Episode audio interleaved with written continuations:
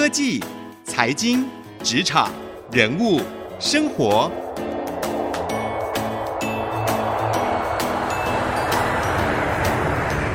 创意领航家。听众朋友您好，欢迎收听 IC 之音竹科广播 FM 九七点五创意领航家，我是节目主持人朱楚文。我们每一集的创意领航家节目都是希望可以来帮助我们在竹科上班的听众朋友，或是你在科技业工作的上班族朋友们，可以呢，不管是掌握科技趋势，或者是呢，在自己的理财投资上面可以进步，或者是在职场上的能力能够有所提升啊，希望可以帮助到大家。而根据我的观察，其实呢，在科技业，上班族们常常会遇到的一个难题，不知道您有没有也遇过呢？就是突如其来要上台简报，简报没问题，但是却是要英文简报，哇，碰到英文两个字就开始担忧了。当天呢，可能就开始彻夜未眠，开始准备这个简报啊，对自己做很多的英文 present 的练习啊。我看我身边进到科技业的朋友们，一开始入行的时候，这一关真的是很难过。我自己跑科技新闻，当初呢进到科技圈跑新闻的第一关也是英文法说会，到底该怎么突破呢？所以呢，英文对于在科技工作的大家来说，真的是非常重要的一环。而事实上呢，最近总统喊出一个口号，说二零三零我们台湾要变成双语国家，要在十年内提升国民的英文能力。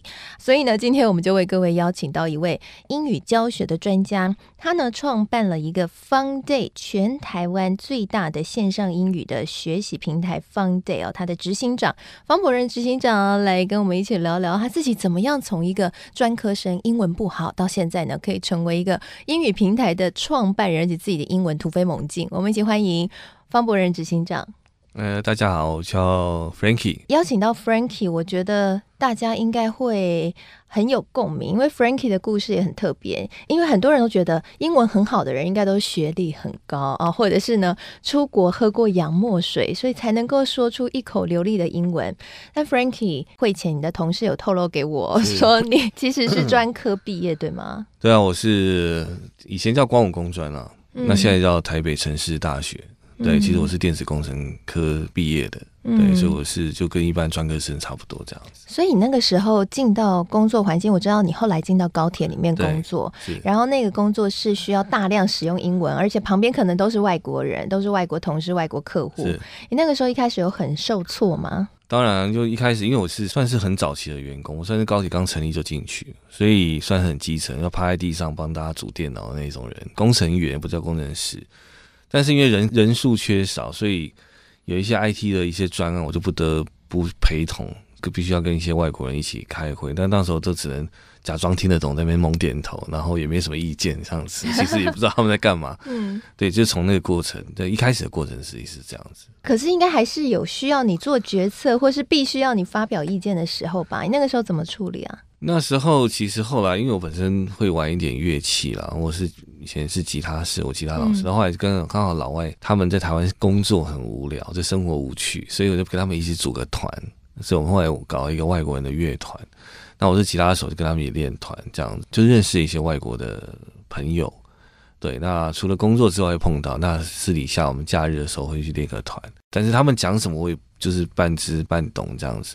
但是音乐变成是我们沟通的一个共同语言了，所以从那个地方开始这样子。对哦，好浪漫哦！所以是从音乐交到外国人的朋友，然后练久了，还有同事，对对对。所以练久了之后，就音乐也进步了，然后英文也进步了吗？其实英文真正进步的时间点，是因为已经进去高铁两三年之后，因为我们真的新建期开始，高铁真的在盖。因为那时候我还是筹备的时间，然后到两千年之后，因为我一九九八就进高铁。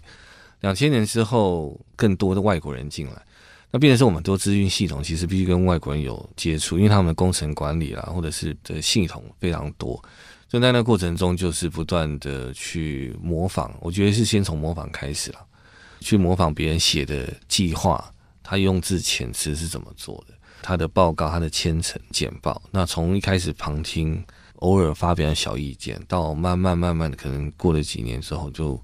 突然间好像已经可以主持一个简报的一个会议这样。那当然还有一个很重要的诱因是我的恩人，就是王建民的投手，因为那时候他刚好是很红嘛。那那时候大家都在追他的新闻，嗯、那台湾新闻报道很快就看完。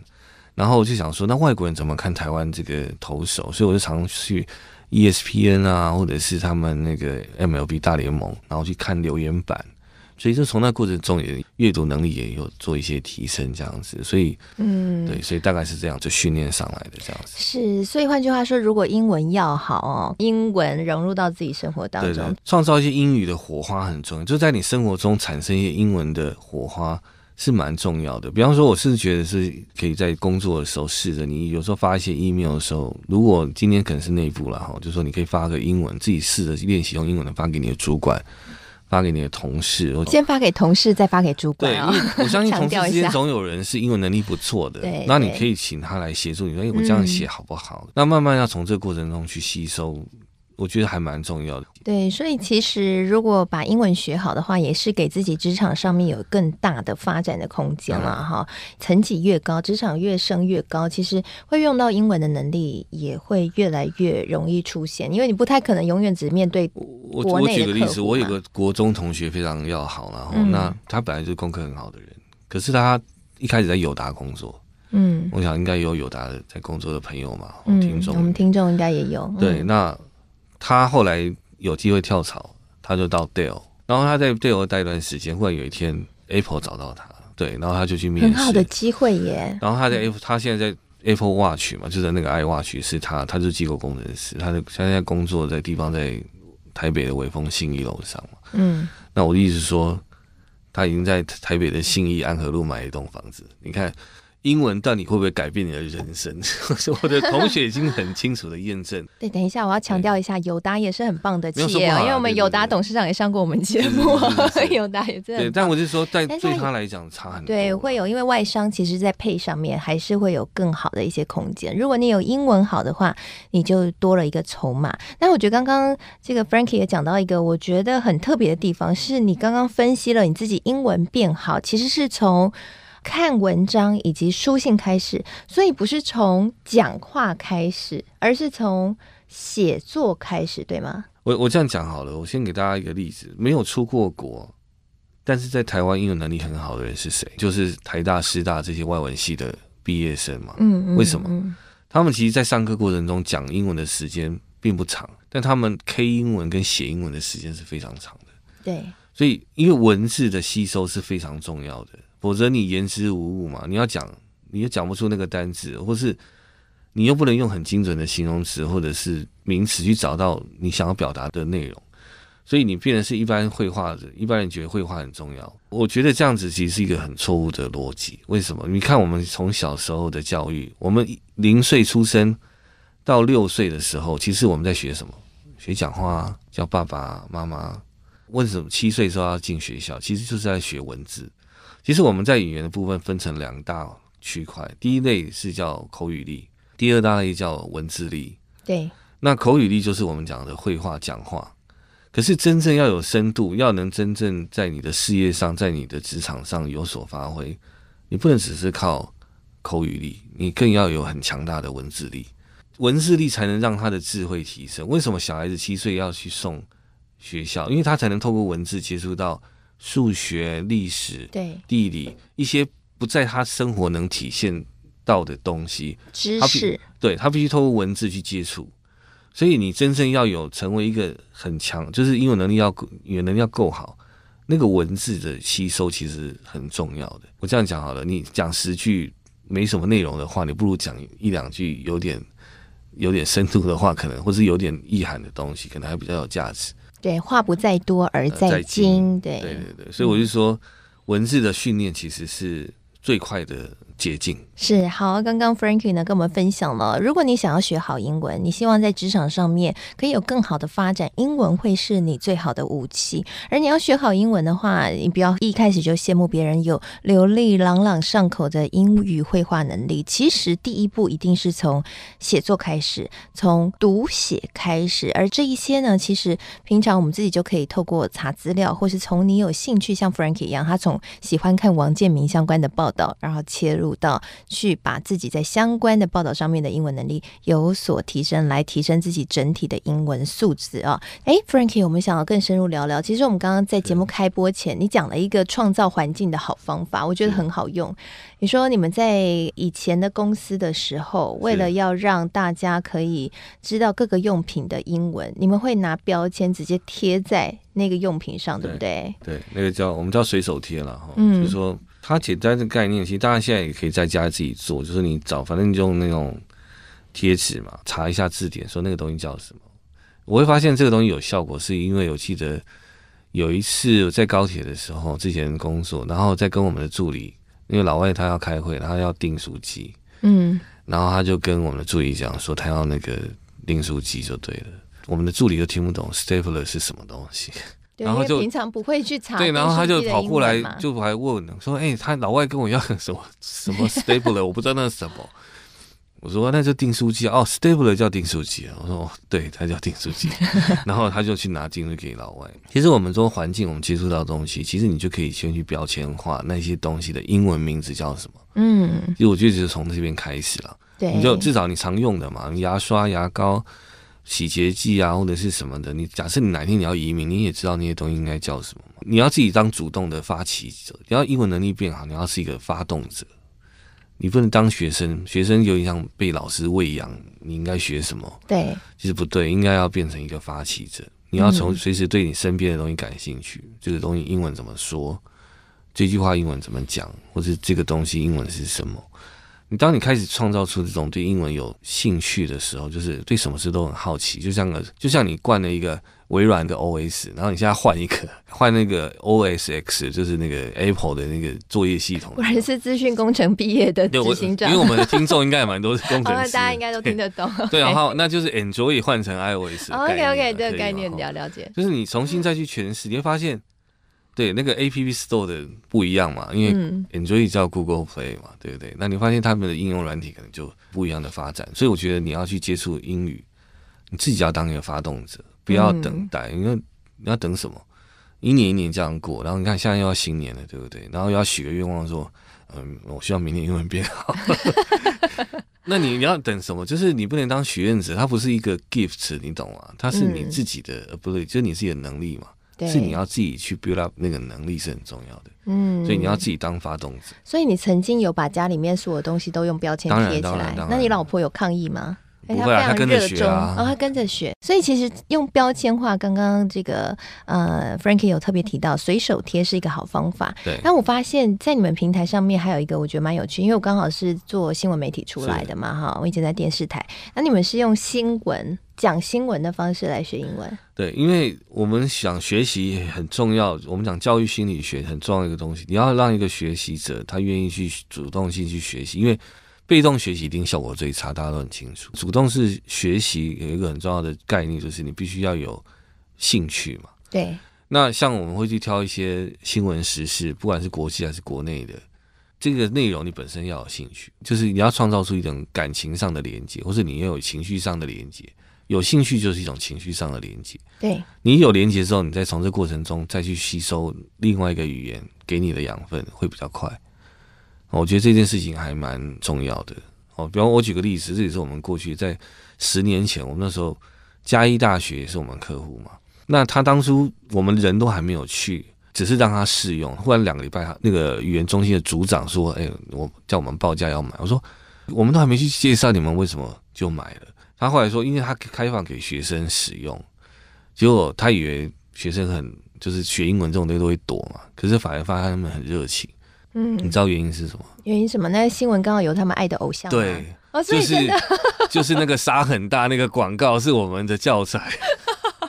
然后一堆男同学，我要上，我要学那个，对，然后对，就是沙很大，然后介绍那个瑶瑶嘛，啊、对不对？郭书瑶，完全是因为瑶瑶的魅力。对，然后就对我要感谢瑶瑶，他他应该有那种代言人。Anyway，他就是因为这样子，那些学生就觉得从这个事件里面，他觉得学习有可以从有乐趣的。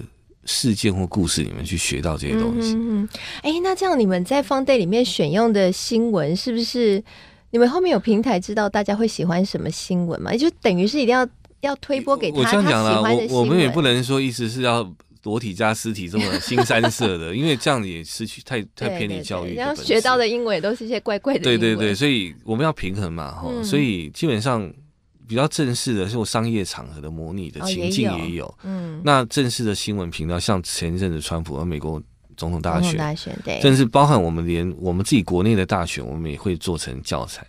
哦，对，那我们会再深入到可能是消费性的资讯，可能一台新的车子的发表，我们也把它当成教材。女生喜欢的时尚精品，我们也可能帮她把它当成教材，就是你要从大家感兴趣的内容去着手，而不是用那种传统教科书的做法，因为你就不入世嘛。那种东西好像回到二三十年前那种感觉，就是很枯燥的内容。所以重点是因为它无聊，所以要先让学习本身的素材是不无聊的，嗯，再来谈学习效果。就像那个诗诗一样，你先讲究不伤身体，再来享受成。但是我觉得是先要创造出兴趣。嗯，才会导到成效，是，就是缺一不可的。就跟你当初喜欢王建民，后来英文跟着变好，所以你要感谢王建民。当然了，所以我要找他来代言。要找他来代言，又要找王建民，要找瑶瑶。对，那那不过我好奇啊，因为 Fun Day 其实创立也十多年了，对，应该是市面上的英语平台其实也蛮多的，因为教学啊，不管是像 Tutor ABC 啊，或者说像这个大家说英语也好多年了嘛，甚至这个网红也有免费的英语教学，像阿迪。是，你们那个时候一开始有面临很激烈的竞争吗？我这样讲，学英文方式当然很多种，有的从什么看 YouTube 学英文的也有啦。对啊，因为我毕竟 Fun Day，我们是从学术界开始的，因为我们一开始并没有做消费市场哦，所以你们一开始是做学校的。对，我们是 B to B 起家的。嗯，我们其实这个发展其实是比较从学术的概念里面发展而成的。因为语言学习其实它是一个蛮专业的科目，听起来好像是刚刚从从生活体验等等的，可是实际上，如果你要把它变成一种服务，变成一种产品，它就必须要有一个比较严谨的架构在那个地方。嗯，比方说它要因材施教，哦，它有很多的，而且还要考虑到现代人的生活作息是跟不不是一般学校在做的，那还要考虑到很多的面向，所以。像类似这样的同业，你说是竞争，我觉得我们也不把他们当成竞争对手啦，或者什么的，因为他们就是让大家知道英语要学好是一件很重要的事情，尤其是像最近有一些外在环境的刺激，比方说台美关系的升温，对，或者是中美贸易战，那台湾的经济的产业链重组，我想主科应该。感受应该很强烈了。对啊，都加班加到不行了嘛，哈。对对，对，那类似这样，就是说整个世界的经济在重组，那台湾看起来还是比较偏向呃靠向美国这一块的供应链这一块的发展。那我觉得英语其实是对台湾来讲是一个契机啦，尤其对上班族来讲，我认为也是一个工作上的转机。因为其实如果你在对的时间点上到对的船，你可能可以。航行千里万里。是，好，我们非常的谢谢 Frankie 今天来到我们的节目当中哦，跟我们聊这个很重要的议题，就是英语力哦。其实呢，我们在职场上应该都有看过，跟你能力可能差不多的同事，可是他英文比你好，后来你就观察到他升迁比你快了。那刚刚 Frankie 也特别提到了，其实现在台湾呢，越来越跟呃，在中美贸易战之下，其实台湾跟美国的关系越来越紧密。其实在，在呃英语的这一块。我们也会越来越重要，可能未来每一个人，就像总统喊出的“二零三零要变成双语国家”，可能我们一步一步也会更加感受到这个英语对于我们生活职场的必要性。所以，怎么样来提升？大家应该要真的好好的在自己生活当中来为自己创造一个环境。那刚刚 Frankie 有提到了一些好的方法，譬如说，你可以从你的兴趣出发，从兴趣的资料当中来学习英文，或者是呢，你也可以用这个随手贴哦，把你的生活环境里面变成一个双语的环境，提供给所有听众朋友参考了。谢谢您收听今天的创意领航家节目。希望收听完这一集节目之后呢，你也会对英文感兴趣，而且回家就会开始主动学英文了。好，谢谢您的收听。那也提醒您，我们现在每一集的创意领航家节目呢，除了在呃 IC 之音播出之外，我们同时也上到 Podcast 和 Spotify，所以欢迎您可以上 Podcast 和 Spotify 搜寻“创意领航家”，就可以随选随听我们的每一集节目哦。任何时间想听哪一集都可以哦，那也欢迎评分和留言给我，我都会在节目当中念出您给我们的留言。而同时呢，在节目结束之后呢，我也会将今天 Frankie 精彩的这个重点啊，以及呢我自己的心得观察写成采访笔记，放在我的脸书粉丝团，搜寻财经主播主持人朱楚文，清楚的楚，文章的文，就可以看得到了。欢迎您上来跟我交流。谢谢您收听今天的创意领航家，祝福您成为英语高手，也谢谢 Frankie。我们下次再会喽，拜拜，拜拜。